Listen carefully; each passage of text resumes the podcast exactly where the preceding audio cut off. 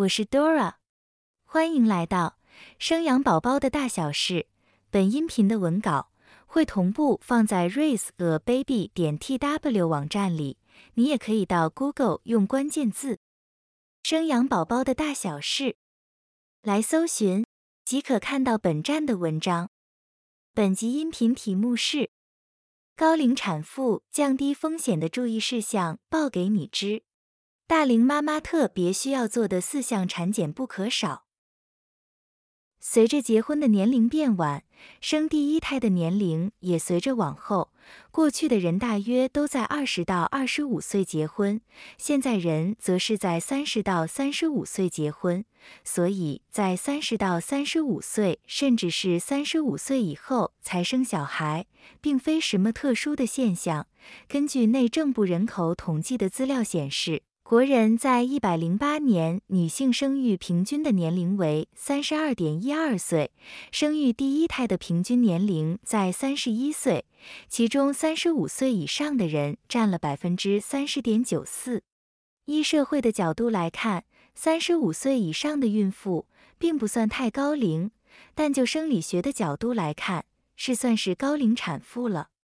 高龄产妇需要面对很多的风险以及许多注意的事项，因此今天将针对这样子的主题来做探讨。高龄产妇只能剖腹产吗？随着年龄的增长，人体的器官也会自然的老化，加上如果没有保养得宜，骨骼与组织确实不如年轻时的紧实，体力也大不如从前。但年龄与是否需要剖腹产并没有绝对的关系，除非是在医师评估下认为高龄产妇可能有合并其他的并发症，在生产过程中会有迟滞、生产困难、胎位不正。前置胎盘或是其他生产道受感染的情况，才有可能会建议采取剖腹产。不然，如果孕妈咪本身的状况健康且稳定，又有规律的运动，保持体力，还是可以采取自然产。读到这里，也许您还想更深入的了解高龄产妇会面临什么样的风险，需要注意些什么？那就让我们继续阅读下去吧。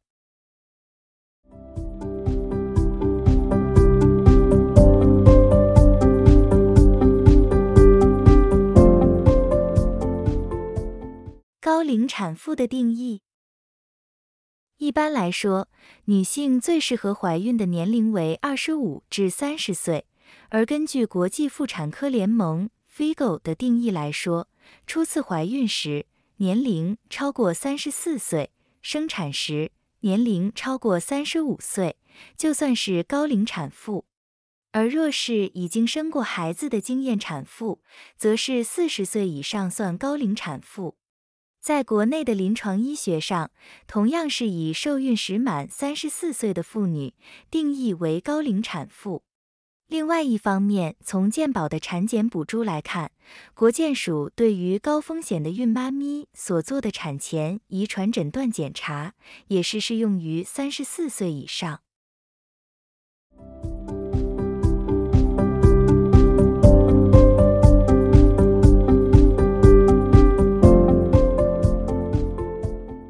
高龄产妇会遇到的风险，随着年龄越来越大，体力与生理机能都会逐渐下降，孕期的不舒服也就会更加的明显。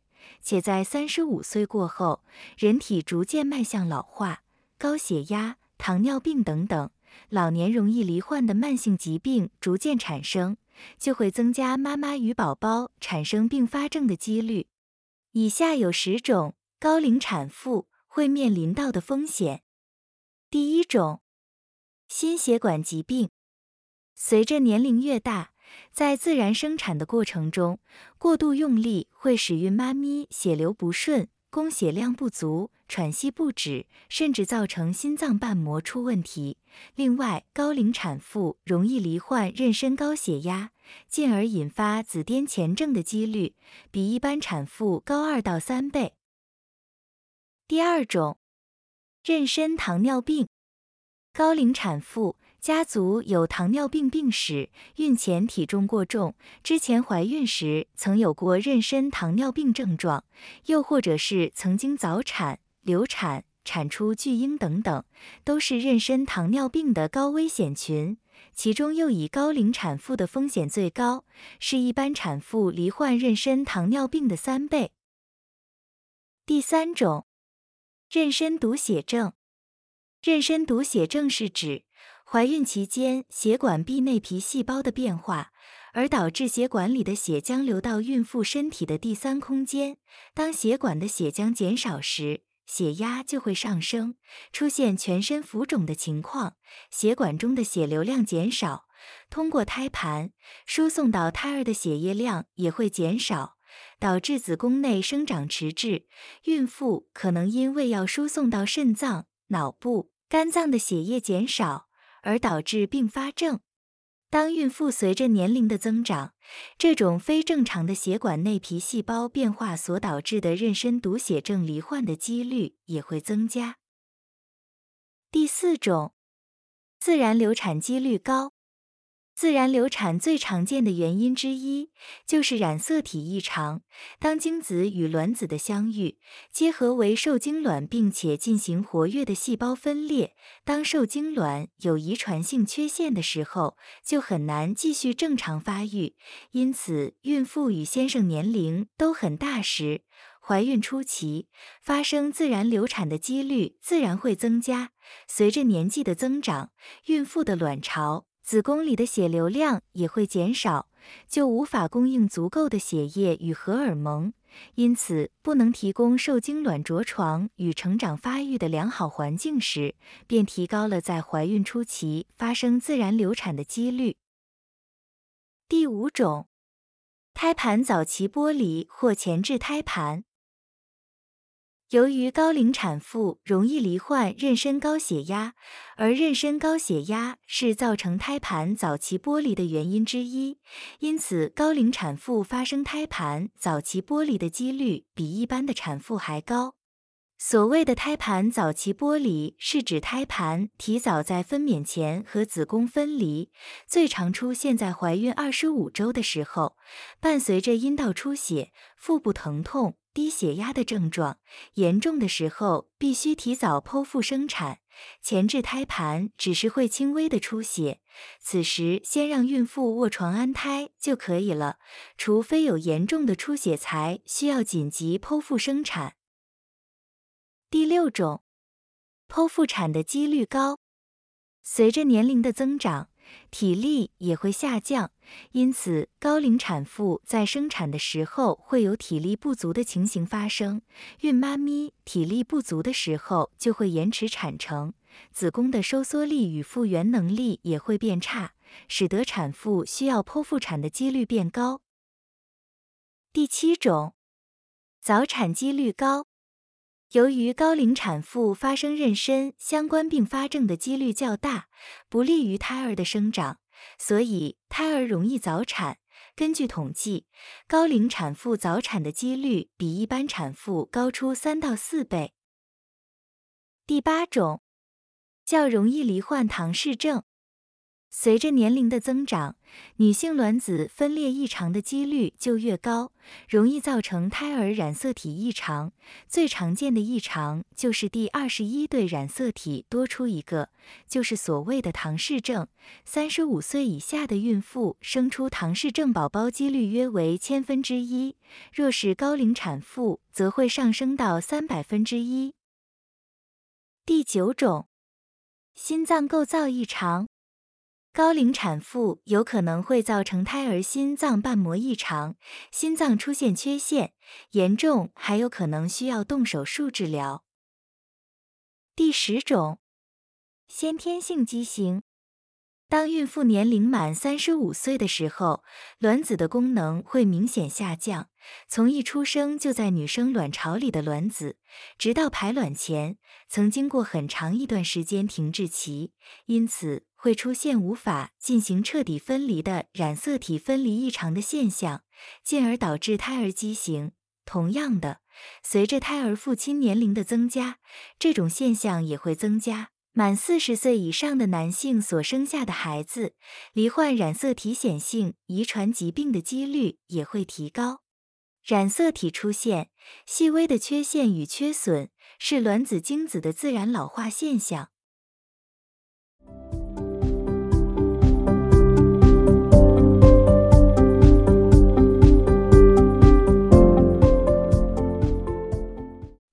产妇需要做的产检项目。由于高龄生产胎儿比较容易出现问题，除了一般的产检之外，高龄产妇也可以选择以下四种检查来确定宝宝的健康哦。第一种，绒毛膜取样检查方式是以细针穿刺至胎盘组织内，取出适量的绒毛组织，进行细胞遗传、诊断、基因分析等等。进行方式还分为四种。经子宫颈法、经腹部法、经阴道法、经膀胱法，但由于曾经有过进行绒毛膜取样导致胎儿四肢缺陷的案例，因此这是比较具有争议性的检查，建议在怀孕十到十二周的时候进行。第二种，颈部透明带检查。颈部透明带是指胎儿颈部后方皮下积水的空隙，超音波检查时会呈现透明的带状，因此称为颈部透明带。一般胎儿的颈部透明带多为二点二到三点零毫米，而染色体异常的胎儿则会明显的增厚。如果大于三点零毫米，则会判断为异常，建议检查时间在怀孕十一到十四周的时候。第三种，羊膜穿刺检查方式是以超音波引导进行穿刺，抽取约二十毫升羊水，借由羊水内胎儿的剥落细胞来检查胎儿染色体是否正常，准确度高达百分之九十九。由于是侵入性检查，所以会有百分之一的几率会造成破水感染等等。检查时间如果周数太小，羊水会不足。对胎儿造成影响。由于检查结果需等二到三周，所以最好的检查时间在于十六到十八周左右。第四种，高层次超音波。检查方式是采腹部超音波的检查方式，非侵入性检查，所以比较安全。超音波可以看见胎儿的器官及生理构造，可替胎儿从外观至内脏做一次全身检查，确认器官是否正常，准确度通常高达百分之八十。由于是检查胎儿的器官及外观是否健全，所以是建议胎儿器官发育较完整时再进行，普遍都是在二十周左右。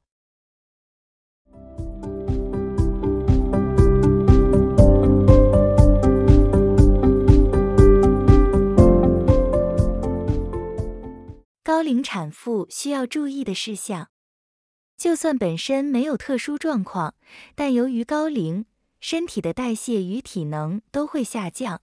假如平时又没有运动习惯，久坐办公室，在怀孕之后，妊娠糖尿病、子癫前症、早产等等风险都会比较高。因此，建议所有孕妈咪有以下七个注意事项，务必要记得。第一个。最好固定量血压。第二个，比年轻人更要注意体重的控制。第三个，产检的次数要更密集。第四个，注意营养均衡，尤其需适量补充叶酸。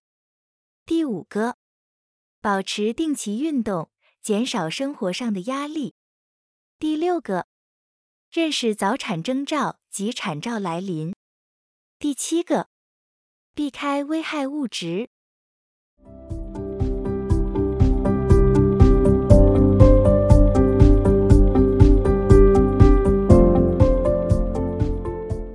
结语：现代人晚婚的比例越来越高，女性平均怀孕生子的年龄自然也越来越大。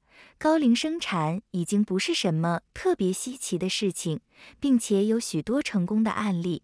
所以，只要自己的身体允许，加上医生的评估，高龄妈妈也可以生出健康的宝宝哦。以上是本集音频的全部内容。